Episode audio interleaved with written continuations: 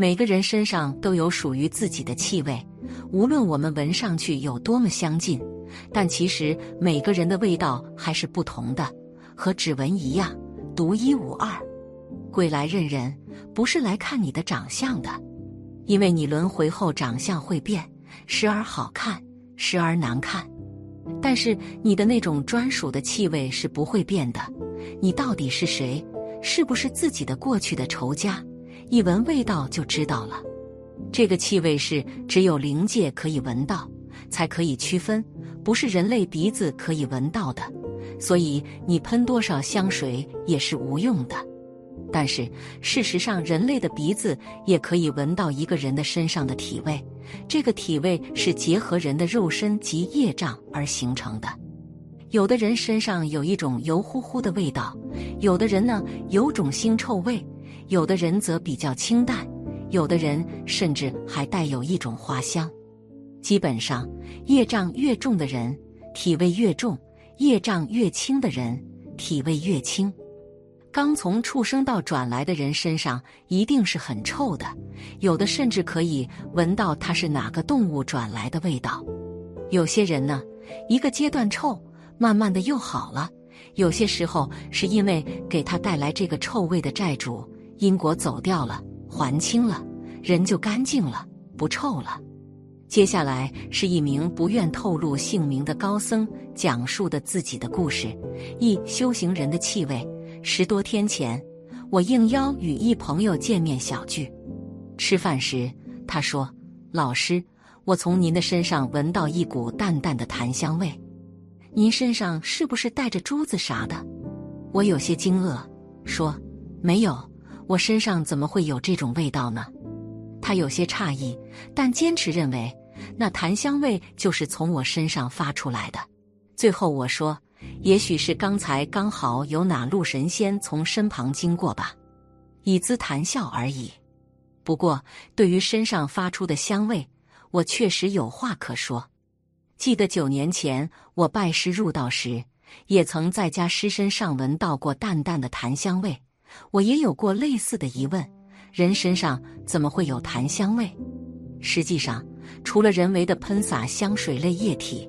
按理说，人的身上是不可能有类似的味道的。然而，当我一次又一次闻到有些人身上发出类似的味道时，终于明白，这是神仙转世修行人的味道。修行入道一段时间后，人身上的气场会发生变化，所发出的气味也会有所不同。这种味道绝非沾染在衣物上的香火味。而是由人体毛孔内散发出来的味道，多以檀香、沉香味为主，也有中药味或其他异香。据一位道友说，当一个修行人的身上发出这种异香，说明此人已经有很多修为。所谓的修为，未必是传承了多少高超的法术，而大多数来源于其德行。修为高的人可以做到心如止水。使自己的身体成为神界的载体，而那些香味其实是修行人元神归位时发出的味道。其实，若真心清净，我们总能闻到空气中传来不同的味道。有时候，我在给祖师爷敬香时，偶尔会闻到浓浓的中药味；有时候，在与高道大德聊天时，能闻到他们身上发出的沉香和檀香味。据道友说。当我们在一个即将离开人世的人旁边闻到檀香味，说明此人将有仙界童子前来接引，不必经历阴曹地府、黄泉路奈何桥，直接超生仙界。这种人是修为很高的人。很多人的身上也许永远没有缘分发出这种异香，不过有时候。当我行走在街上，也会闻到某些人身上发出的腐尸味，失时时会闻到一种刺鼻的臭味。这些味道也许来自灵界众生。记得多年前，我拜师入道时，家师问我：“你洗过澡没有？”我说：“洗了呀。”拜师肯定的沐浴净身。家师说：“那为什么你身上还有一股腐尸味？”我说：“师傅，我也不知道呀。”有时候我都觉得奇怪，后来师傅告诉我，我身上有腐尸味，是因为此前常常替人勘察阴宅所致。因为尚未拜师修行，所以勘察阴宅会与灵界结下恶缘。当时如梦方醒，之后便再也没勘察过阴宅。记得二零一一年时，家师代师爷收过一位弟子，论辈分，我当称其为师叔。他原本为风水师，据说是过路阴阳派真传弟子。他的风水术水平极高，能夺天地阴阳之造化。为人改运祈福，不过当我初次见他时，便闻到他身上散发出一种极其难闻的尸臭味。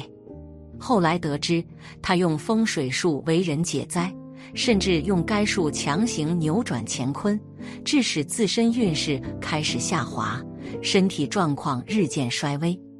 根据观察，可能他正在遭受阴魂报复，故而其身上有此怪味。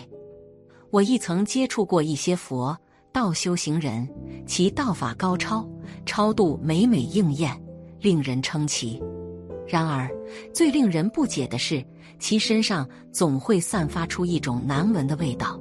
一位朋友说，他为人做法超度、攘星祈福时，一般不收受钱财，仅让福主自己购置所需物品。他说，这样他可以不背负因果。只不过，当他开始感觉到一些无形的力量向他袭来，眼睛视力慢慢衰退之时，或许明白了些什么。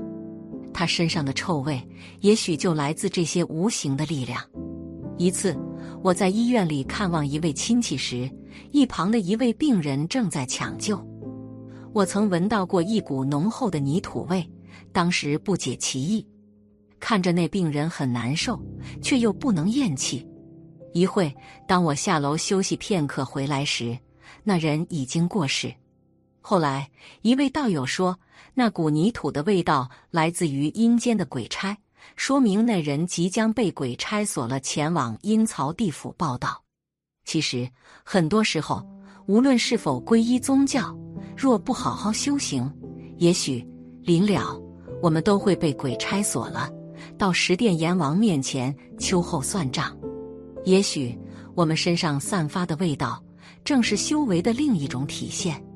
当我问家师为什么朋友在我身上闻到檀香味时，家师说：“你已经开始清净身心，慢慢脱离了执着，加上每日勤修功德，因此才脱去了尘俗的熏染。”我较认同这种说法。而今日道友的一席话，更让我如梦方醒。